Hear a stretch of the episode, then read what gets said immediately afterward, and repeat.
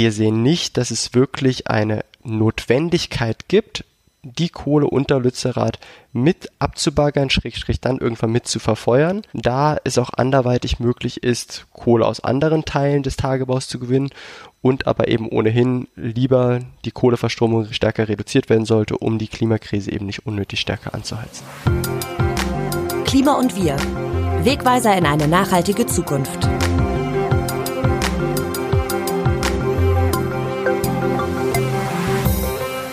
Hallo und herzlich willkommen zu Klima und Wir, dem Podcast zu Klimawandel und Zukunftsfragen vom Redaktionsnetzwerk Deutschland. Mein Name ist Maximilian Arnhold und ich freue mich, dass ihr eingeschaltet habt zur Folge Klima und Kohle. Wir schauen uns heute an, warum im Jahr 2023 Dörfer für die Braunkohle weichen müssen oder müssten sie es vielleicht gar nicht, was das für die Klimabewegung bedeutet, die bis zuletzt für den Erhalt kämpft und wie es mit dem deutschen Kohleausstieg weitergeht, denn der ist ja nur im Westen Deutschlands bis 2030 beschlossene Sache. Unsere Suche nach Antworten beginnen wir in Lützerath. Das kleine Dörfchen war Mitte Januar bis heute zum Erscheinen dieser Folge bundesweit in den Nachrichten. Ich war selbst drei Tage bei der Räumung als Reporter vor Ort und auch bei der anschließenden Großdemonstration am Samstag, zu der laut Organisatoren 35.000 Menschen kamen. Aber zunächst geht es an den Rand der Grube. Ich stehe hier im rheinischen Braunkohlerevier in Nordrhein-Westfalen. Es ist kalt, nass, sehr windig und ich stehe mit den Füßen im Schlamm. Direkt vor mir liegt ein riesiges Loch mit gelbbraunem Sand, soweit das Auge blickt. Am Horizont zu erkennen ein paar Windräder.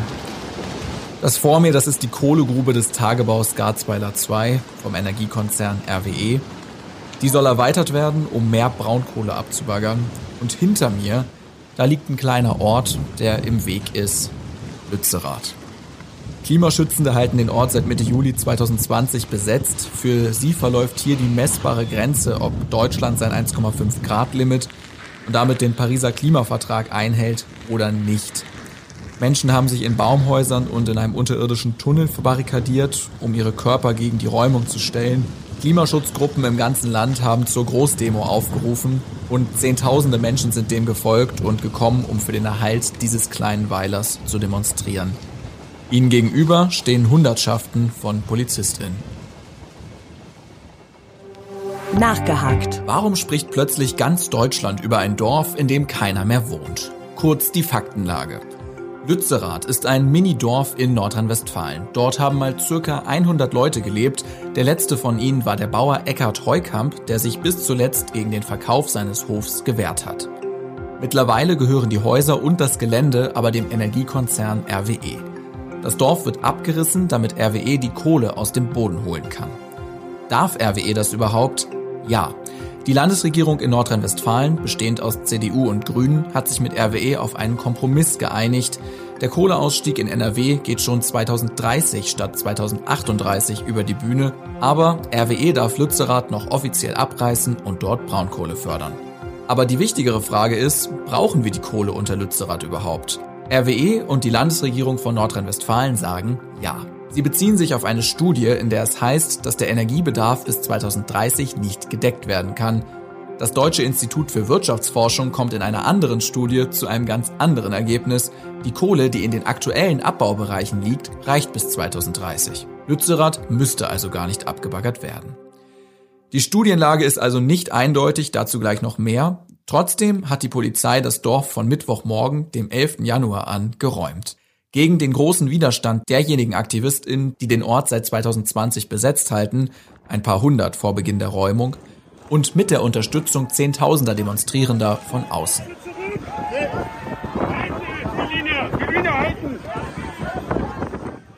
Klimaaktivistin Luisa Neubauer sagt, hier zeigt eine Gesellschaft, dass sie versteht, es geht um alles. Bei der Großdemo versuchen hunderte Demonstrierende nach Lützerath vorzudringen und durchbrechen dabei Polizeiketten, diese wehrt sich mit dem Einsatz von Wasserwerfern, Pfefferspray und Schlagstöcken. AktivistInnen sprechen von Gewaltexzessen seitens der Polizei. Im Netz kursieren entsprechende Videos von der Räumung. NRW-Innenminister Herbert Reul von der CDU hingegen lobt das Verhalten der Beamten und den Polizeieinsatz insgesamt, sagt, sie haben verhältnismäßig gehandelt. Soweit zu den bisherigen Geschehnissen. Der Ort wird also geräumt und abgerissen. Wir wollen uns nochmal auf den Protest fokussieren. Ich habe mich auf der Großdemo am 14. Januar unter den Demonstrierenden umgehört, was sie nach Lützerath treibt. Ich bin eigentlich hier, damit das mit der Kohle in Deutschland ein bisschen schneller aufhört. Ich glaube, für mich ist einfach wichtig, Präsenz zu zeigen im Generellen. Also einfach da zu sein. 1,5 Grad ist ja essentiell eigentlich für das Überleben. Wir haben doch jetzt eigentlich schon drei Klimakipppunkte quasi erreicht, wenn nicht vier. Machst du dir Sorgen um deine Zukunft? Ja, auf jeden Fall, ja. Also ich habe halt schon Pläne, so was ich mal werden möchte, was ich machen möchte mal. Und da ist halt so ein fetter Stein im Weg. Mit den 280 Millionen Tonnen Braunkohle, wenn das stimmt, die jetzt darunter sind, wenn sie verheizt werden, ist 1,5 Grad theoretisch niemals mehr möglich die Energie, die dadurch gefördert wird, sorgt dafür, dass dieser Planet verheizt wird. Ganz starker Ansturm war für mich nochmal, dass mein Sohn tatsächlich geräumt wurde in Lützerath. Der hat da lange ausgehalten und das hat mich nochmal wachgerüttelt. Im reichen Deutschland ist man relativ privilegiert, will ich sagen. Hier wird man es schon auch spüren. Ich glaube, richtig übel wird es für ganz viele andere Menschen auf der Welt. Im Grunde der Gedanke, dass man das Gefühl hat, Politik macht nicht Politik für Menschen, sondern für Konzerne. Dass jetzt hier noch Lützerath geräumt werden soll und für Kohle einfach abgebaggert wird, ist es halt einfach nicht mehr zeitgemäß. Weil vor allen Dingen ja dadurch, also dafür ja auch die aktuelle Regierung teilweise gewählt wurde und die jetzt ihren eigenen Zielen halt natürlich überhaupt nicht nachkommen. Was mich wahnsinnig gemacht hat in den letzten Tagen ist, dass die Grünen äh, versuchen und es auch in den Medien funktioniert, äh, zu vermitteln, das wäre ein Erfolg. Was es aber nicht ist, weil das Vorziehen der Zeit von 238 auf 230 bedeutet keineswegs, dass weniger Kohle abgebaggert wird, sondern die gleiche Menge in kürzerer Zeit. Ich habe drei Kinder und ich habe das meinem jüngsten Sohn schon erklären können, dass wenn das Taschengeld in zwei Wochen ausgegeben wird oder in vier Wochen, ist es egal, es bleibt gleich viel. Wir wissen eigentlich, dass wir diese Kohle nicht mehr brauchen, das ist nur für die Profitinteressen des Konzerns RWE und dass der Staat diese Profitinteressen so sehr so viel mehr verteidigt als die Interessen der eigenen Bevölkerung, das ist für mich, ähm, ich empfinde das als sehr undemokratisch. Und dass man einfach hier mit dabei ist, ein Zeichen zu setzen, dass wir das nicht wollen für die Zukunft. Ist halt wirklich manchmal ein bisschen hoffnungslos, aber man tut, was man kann. Jo, man tut, was man kann. Die Hauptkritikpunkte der Demonstrierenden sind also, die Kohle wird nicht gebraucht, sie heizt die Klimakrise weiter an und dient nur dem Profit von RWE und die Grünen haben einen schlechten Deal fürs Klima gemacht und dabei ihre WählerInnen verraten. Erstmal zur Ausgangslage. Am 4. Oktober 2022 gaben Wirtschafts- und Klimaschutzminister Robert Habeck und NRW-Wirtschaftsministerin Mona Neubauer, beide von den Grünen, eine Pressekonferenz zusammen mit dem Vorstandsvorsitzenden von RWE, Markus Krebber, und verkündeten dabei den Kohleausstieg bis 2030 im Rheinischen Revier. Dafür sollen die übrigen fünf noch nicht geräumten Ortschaften Kuckum, Berwerath, Keienberg, Oberwestrich und Unterwestrich erhalten bleiben und der Ausstieg aus der Braunkohleverstromung von 2038 auf 2030 vorgezogen werden. Für die Siedlung Lützerath allerdings bedeutet es, dass die Braunkohleflächen, die unter Lützerath liegen, zur Verfügung gestellt werden müssen bzw. abgeräumt werden müssen.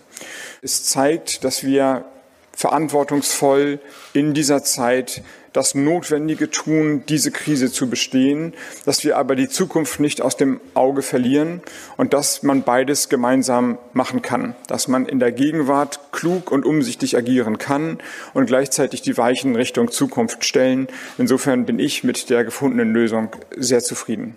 Die NRW-Landesregierung verweist auf insgesamt drei Gutachten, die sie in Auftrag gegeben hat bei der Firma BET. Klimaschützende kritisieren, dass die Zahlen dafür zum Teil von RWE selbst kommen. Sie alle kämen zu dem Schluss, dass ein Erhalt von Lützerath nicht möglich sei.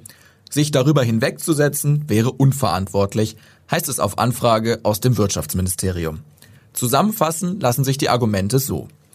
Die Kohle unter Lützerath wird benötigt, weil wegen der Energiekrise aufgrund des russischen Angriffskriegs die Kraftwerke von RWE mehr Kohle zur Stromproduktion brauchen. Zudem wird die Erde gebraucht, die neben der Kohle auch abgebaggert wird, damit die Rekultivierung des Tagebaus in Zukunft funktioniert und die Böschungen gesichert werden.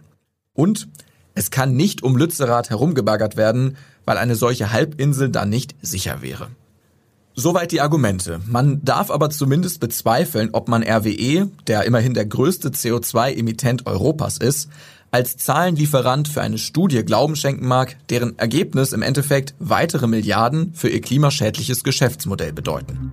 Andere Gutachten wie von Aurora Energy Research im Auftrag der kohlekritischen Initiative Beyond Coal und auch vom Deutschen Institut für Wirtschaft kommen denn auch zu dem Schluss, dass die Kohle unter Lützerath nicht für die Versorgungssicherheit gebraucht wird.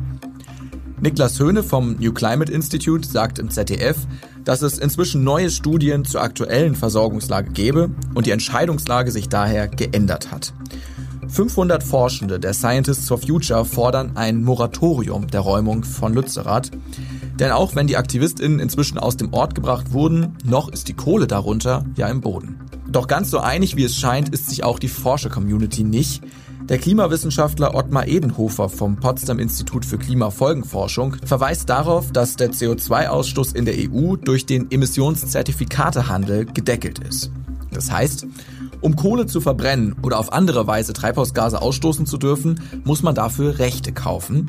Solange die Obergrenze für den Ausstoß von Treibhausgasen wirklich hart bleibt und kontinuierlich über die Zeit sinkt, der CO2-Preis also wirkt, können wir vorübergehend auch mehr Kohle verfeuern, weil dies zur Einsparung von Emissionen an anderer Stelle führt, also unterm Strich nicht zusätzliche klimaschädliche Abgase in die Atmosphäre gelangen. Man kann das so übersetzen, wenn die Kohle in Lützerath im Boden bleibt, hätte bis 2030 anderswo jemand auf andere Art dieselbe Menge CO2 emittiert. Auch der Klimaforscher und Meteorologe Mojib Latif kritisiert, die Verbrennung der Kohle unter Lützerath sei völlig irrelevant für das Weltklima. Zitat, ein Verzicht auf den Abbau würde uns dem 1,5 Grad Ziel für die maximale Erderwärmung keinen Schritt näher bringen. Das könnten nur alle Länder zusammen. Gleichwohl habe Deutschland eine historische Verantwortung, da das Land bei der für die Erwärmung ursächlichen Emissionen von Kohlendioxid in der Vergangenheit weltweit auf Platz 5 liege. Der Widerstand von KlimaaktivistInnen sei also nicht unsinnig. Soweit zu den Forschern. Und mal ehrlich, welches Zeichen geht schon davon aus, wenn im Jahr 2023 nach dem heißesten Sommer in der Geschichte Europas und dem wärmsten Silvester in Deutschland aller Zeiten Kohlebagger eines Privatkonzerns von PolizistInnen verteidigt werden, obwohl man weiß, dass diese Bagger die Klimakrise weiter anheizen? Wenden wir uns der Kritik der Klimabewegung zu. Fridays for Future kritisiert insbesondere die Grünen für ihren Deal mit RWE heftig. In einem Gastbeitrag der Taz schreiben die Fridays Frontfrau Luisa Neubauer, selbst Grünen-Mitglied, und Pauline Brünger, wir hatten gehofft, die Grünen würden die ökologischen Linien in der Ampel ziehen und verteidigen. Nun sind sie diejenigen, die sie einreißen wollen. Die grünen Bundestagsabgeordnete Katrin Henneberger, selbst aus dem Rheinland, begleitet die Proteste in Lützerath als parlamentarische Beobachterin. Sie hat dabei eine ganz besondere Rolle. Henneberger war nämlich früher selbst Klimaaktivistin und Sprecherin der Anti-Kohle-Gruppe Ende Gelände. Als einzige Grünen-Abgeordnete enthielt sie sich bei der entscheidenden Bundestagsabstimmung über den rheinischen Kohleausstieg. Dagegen stimmte sie aber auch nicht. Wie geht sie mit den Vorwürfen um, mitverantwortlich für die Abbaggerung Lützeraths zu sein? Ähm, für mich ist wichtig, weiterzustreiten dafür, dass es genau dazu nicht kommt. Äh, und wir haben hinter Lützerath, das ist etwas, was äh, noch nicht so bekannt ist, hinter Lützerath gibt es auch noch Felder, die gar nicht im Besitz von RWE sind. Außerdem gibt es noch eine Landstraße, die hinter Lützerath liegt, ähm, wo die umliegende Bevölkerung auch unbedingt möchte, dass diese erhalten bleibt. Also der Streit um Kohle, der Streit um diesen Tagebau ist im Rheinland noch lange nicht vorbei. Trotzdem ist es jetzt ähm, die Entfremdung, die endgültige zwischen Klimabewegung und Grünen und ähm, wie wird das weitergehen? Ich glaube, es ist sehr, sehr wichtig, dass wir uns ehrlich kritisieren und dass wir auch aus diesem Konflikt halt lernen, welche rote Linien nicht überschritten werden dürfen. Wir brauchen eine sehr starke, breite, vielfältige Klimagerechtigkeitsbewegung, weil unser Gegner, wie beispielsweise der Kohlekonzern RWE, manchmal noch so übermächtig ist. Und also das merke ich halt besonders im Bundestag, wie mächtig der Einfluss ist der fossilen Lobby und wie schwierig es ist, sogar Kleinigkeiten zu erringen und zu verhandeln äh, mit Blick auf die Klimakrise. Und da hinken wir in unserer Zeit, in der wir leben, sehr klar hinterher. Der Vollständigkeit halber sei gesagt, neben Henneberger waren auch andere Grünen-Abgeordnete wie Nike Slavik, Emilia Fester oder Michael Bloss, die alle für die Räumung stimmten, in Lützerath als parlamentarische BeobachterInnen vor Ort. Eine Chronologie der Ereignisse in Lützerath. Im Gegensatz zu anderen abgebaggerten Dörfern wird Lützerath, dessen Geschichte bis ins 12. Jahrhundert zurückreicht, nicht an anderer Stelle neu entstehen. Das Ganze ging los im Jahr 1997, als der Rahmenbetriebsplan für den Tagebau Garzweiler 1 und 2 zugelassen wurde, für den Zeitraum 2001 bis 2045. Die Räumung von Ortschaften beginnt, das Projekt Garzweiler 2 ist allerdings landespolitisch umstritten. Im Juli 2020 beschließen Bundestag und Bundesrat den vollständigen Ausstieg aus der Kohleverstromung in Deutschland bis spätestens 2038 sowie Strukturhilfen für die betroffenen Regionen. RWE beginnt mit Rodungs- und Abrissarbeiten in Lützerath. Braunkohlegegner und Klimaschützende demonstrieren und richten eine Mahnwache ein. Es kommt wiederholt zu Hausbesetzungen. Auf dem Hof des Landwirts Eckhard Heukamp entsteht ein Protestcamp. Heukamp, der letzte verbliebene Ortsansässige von Lützerath, wehrt sich im April 2021 in mehreren Instanzen gerichtlich gegen seine Enteignung. Im März 2022 bestätigt das Oberverwaltungsgericht Münster ein Urteil des Verwaltungsgerichts Aachen, wonach die vorzeitige Besitzeinweisung des Grundbesitzes von Heukamp an RWE rechtmäßig war. Heukamp verkauft Hof und Grund an den Energiekonzern. Und am 4. Oktober, wie schon erwähnt, verkünden RWE, Mona Neubauer und Robert Habeck von den Grünen, dass Lützerath abgebaggert werden soll. Wir wollen uns nochmal denjenigen Menschen zuwenden, die in Lützerath im Protestcamp gelebt haben. Florian Özcan ist Sprecher der Initiative Lützerath lebt und bei der Räumung ein vielgefragter Ansprechpartner für Medien. Ja, jetzt Tag 3 der Räumung. Wie geht es dir hiermit? Was macht all das, was du hier heute gesehen oder erlebt hast mit dir? Ich auf der gemischt auf jeden Fall. Das kann ich gar ist krass, das zu beschreiben. Ich meine, einerseits wütend, andererseits traurig sozusagen, dass dieses politische Projekt vorbei ist. Ähm, genau, wütend darauf, dass es hier so geräumt wird, auch in der Art. Also, dass es hier jetzt mit so einer Geschwindigkeit abgerissen werden soll und dadurch auch Leute gefährdet werden. Ähm, wütend auch darüber, dass der Kontakt mit der Polizei so schlecht läuft. Gleichzeitig aber auch echt ein bisschen bewegt, dass nochmal so viele Leute in so kurzer Zeit hier hingekommen sind und jetzt auch zur Demo kommen und dass wir auch prominente Unterstützung bekommen haben und dass wir auch nochmal Unterstützung von den WissenschaftlerInnen bekommen haben. Also von der Bevölkerung sozusagen schon einen breiteren Zuspruch. Was würdest du sagen, welches Signal geht jetzt von Lützerath hier in den letzten Tagen aus? Einerseits geht von Lützerath das Signal aus, dass es nochmal zeigt, dass Menschen selber für sich aufstehen müssen und auch selber dafür sorgen müssen, dass wir endlich eine klimagerechte Politik einschlagen. Weil die Regierung wird es nicht einfach so machen und Konzerne haben kein Interesse daran wie RWE und die werden es auch nicht für uns machen. Das heißt, wenn wir uns diesem Problem annehmen wollen, dann müssen wir das selber machen. Und dafür müssen halt mehr Menschen sozusagen Druck ausüben, dass dort was passiert. Und ich glaube, das Signal ist ganz klar. Und für uns als Klimagerechtigkeitsbewegung wenn ich jetzt nicht darüber nachdenke, dass es hier gerade abgerissen wird, dann würde ich sagen, war es schon ein großer Fortschritt, dass hier so viele Initiativen zusammengekommen sind, die vorher nicht zusammengekommen sind. Also die vorher alle das Klimathema von verschiedenen Seiten bearbeitet haben. Fridays for Future, Ende Gelände, Extinction Rebellion, die letzte Generation, Greenpeace, BUND. Alle Dörfer bleiben eine Bürgerorganisation, eine Bürgerbewegung und dass die hier zusammengekommen sind und den gemeinsam diesen Protest organisiert haben. Das ist, glaube ich, ein gutes Signal für die Klimagerechtigkeitsbewegung, dass man zusammenwachsen sollte und gemeinsam eigentlich stärker ist. Gemeinsam stärker sein, das kann gewissermaßen alles bedeuten. Florian erzählt mir im Gespräch, man müsse sich eben auch überlegen, ob friedlicher Protest noch was bringe und das Blockieren mit den eigenen Körpern zielführend sei, wenn am Ende trotzdem der Ort geräumt wird und die Leute kriminalisiert werden, obwohl sie sich für unsere Lebensgrundlagen einsetzen. Seine Worte. Die Frage ist aber ja immer radikal. Ich meine, die Leute sind jetzt hier auch schon radikal. Also sich in den Tunnel einzugraben oder drei Tage an so einem Monopod zu sitzen bei Kälte ist auch schon radikal. Ich glaube, unmittelbar könnte ich nicht da sagen, welche Aktionsformen daraus jetzt entstehen. Aber ich glaube, was schon sozusagen mehr passieren wird danach, ist, dass die Debatte klarer werden wird, dass nicht mehr so viele Klimabewegungen und Gruppen auf die Regierung setzen und auf eine Taktik, wo es darum geht, sozusagen Druck auf die Regierung auszuüben, damit sie die Politik ändert. Ich glaube schon, dass gerade die Erfahrung in Lützerath für viele eine Erfahrung war, dass diese Strategie alleine mit Öffentlichkeitsarbeit, Druck auf die Regierung ausüben, am Ende vielleicht nicht zum Erfolg führt und dass man sich andere Möglichkeiten überlegen muss, wie man breite Bündnisse herstellt und auch noch mehr Leute in der Bevölkerung mitnimmt.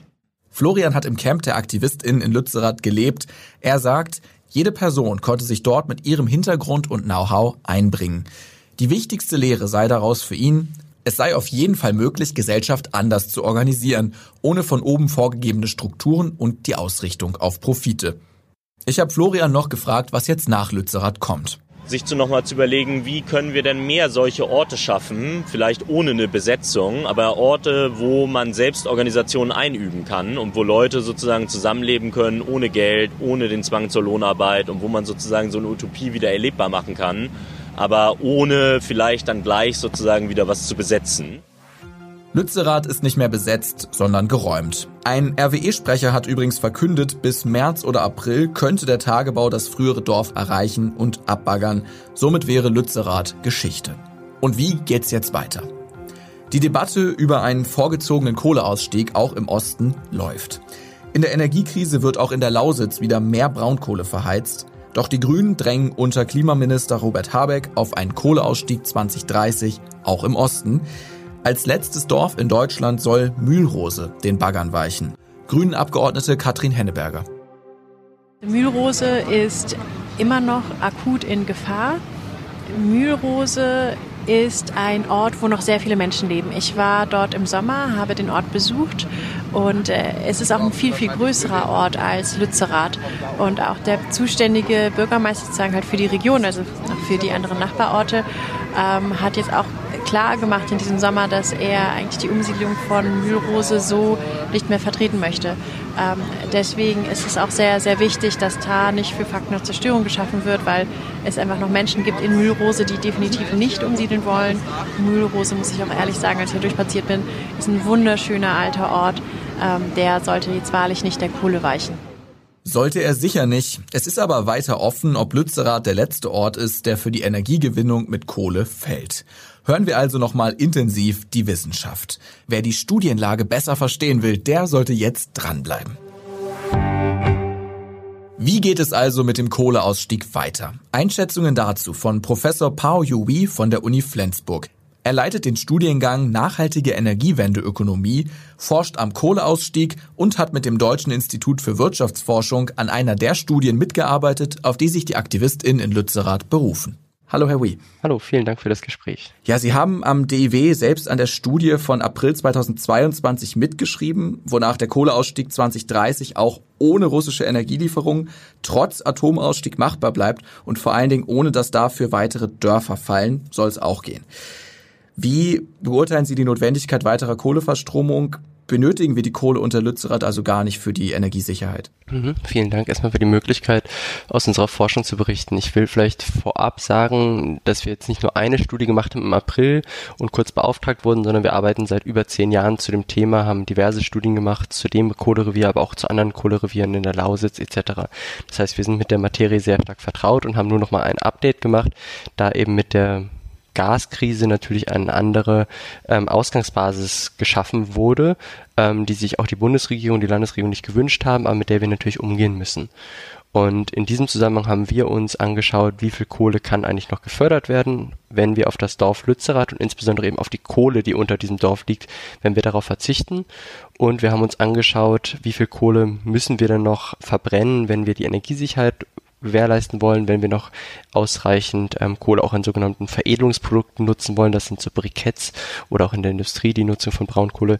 Und haben uns das angeschaut und haben zugleich jetzt auch in den letzten Wochen und Monaten verstärkt nochmal geguckt, was haben denn die anderen Studien gesagt und kommen eigentlich zu der klaren Erkenntnis, dass keiner mit Sicherheit sagen kann, wie viel Kohle wir noch bis zum Jahr 2030 genau brauchen werden, weil es einfach in der Zukunft ist und sich ganz viele Sachen verändern können. Das haben wir in der Vergangenheit gesehen. Wir schätzen den Bedarf an Kohle aus diesem Tagebau Garzweiler ungefähr, sage ich mal, auf 160 Millionen Tonnen Braunkohle. Wenn ich diese 160 Millionen Tonnen Braunkohle verbrenne, sind das ungefähr 160 Millionen Tonnen CO2, kann man sich ganz gut merken. Eine Tonne Braunkohle verbrannt ist eine Tonne CO2 in der Luft, die quasi die Klimakrise anheizt. Und diese 160 Millionen Tonnen sind ähnlich auch geschätzt, sage ich mal, von einem anderen Forschungsinstitut Aurora in einer anderen unabhängigen Studie.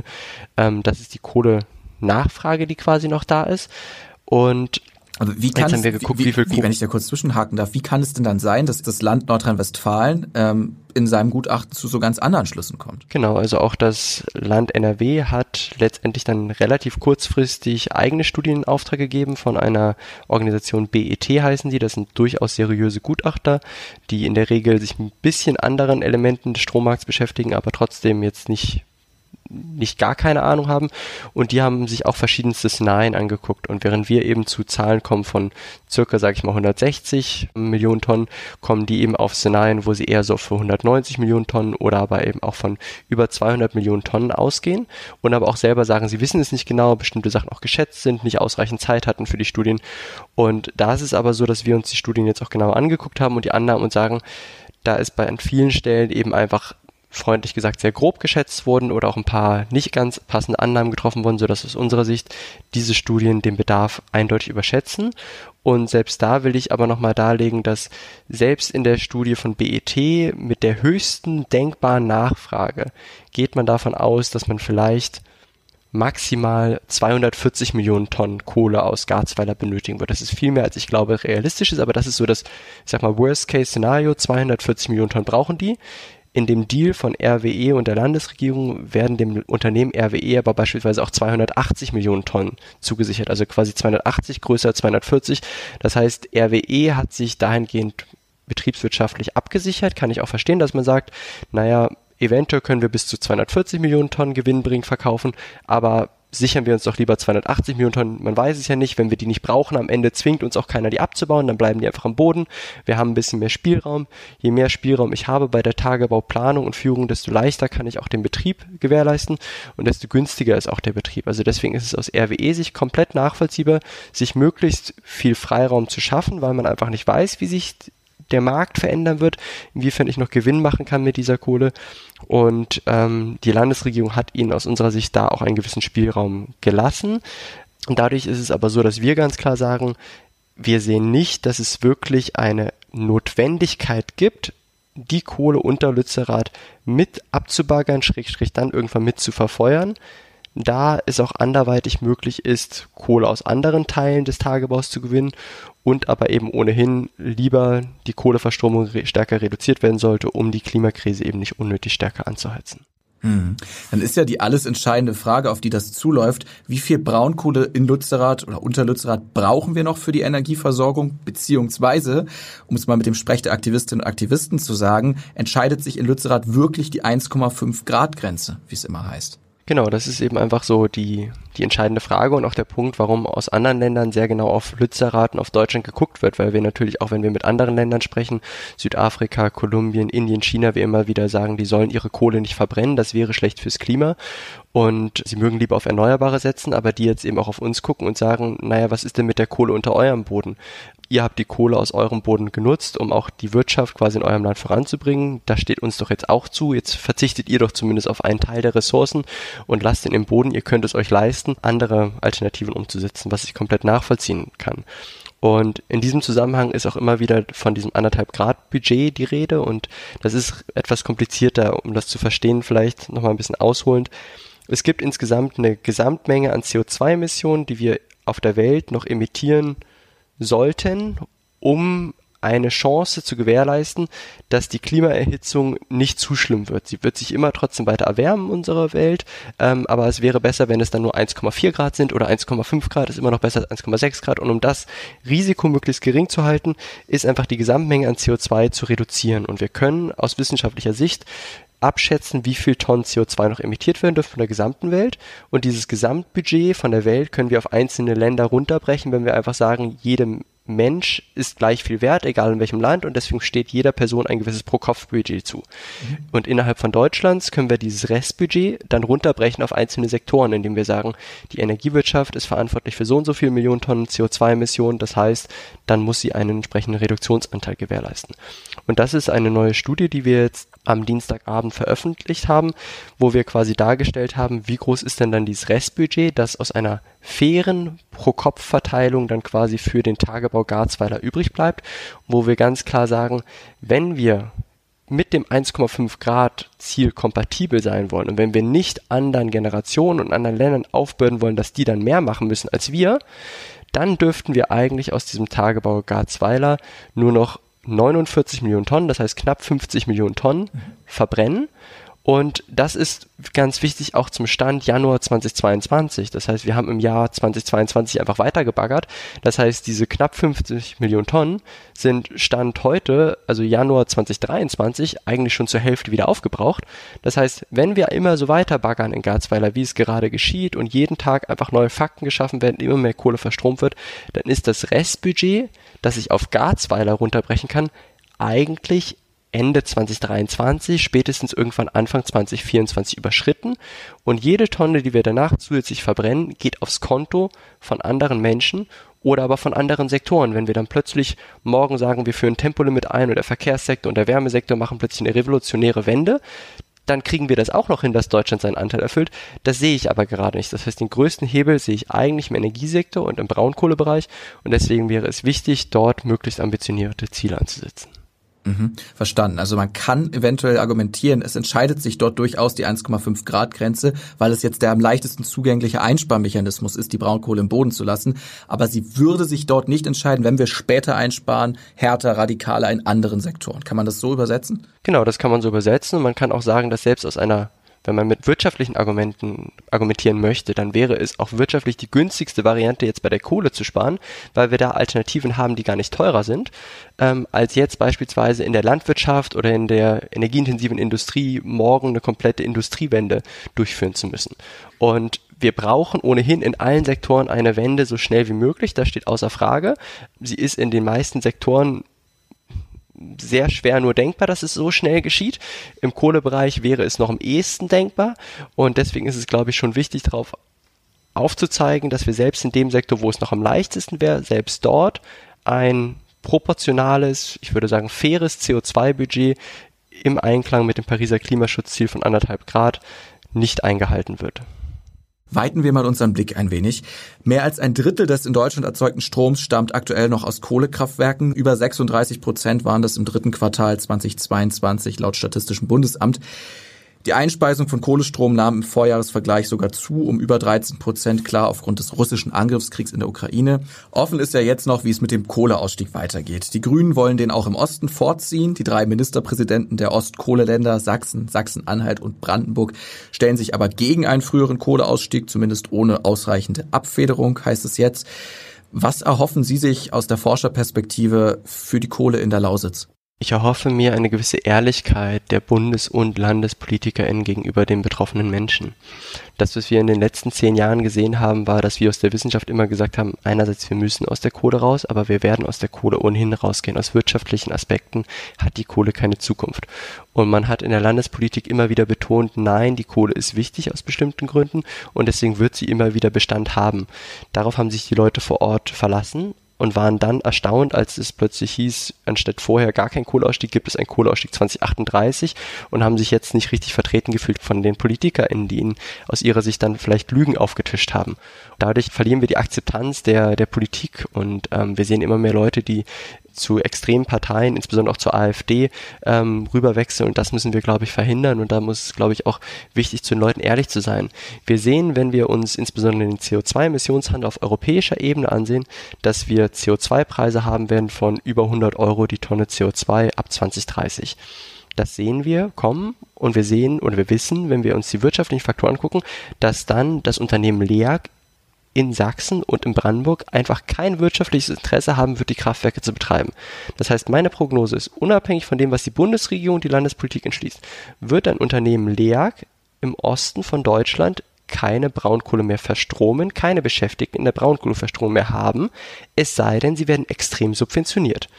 Eine extreme Subventionierung wäre komplett konträr zu unseren Klimaschutzzielen und nicht angebracht.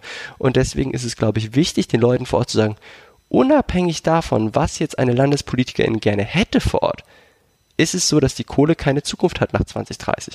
Vielleicht ist es 2031, vielleicht ist es 2029, vielleicht 2033, das wissen wir nicht genau. Mhm. Aber es gibt keine mittelfristige Zukunft nach 2030 aus wirtschaftlichen Punkten.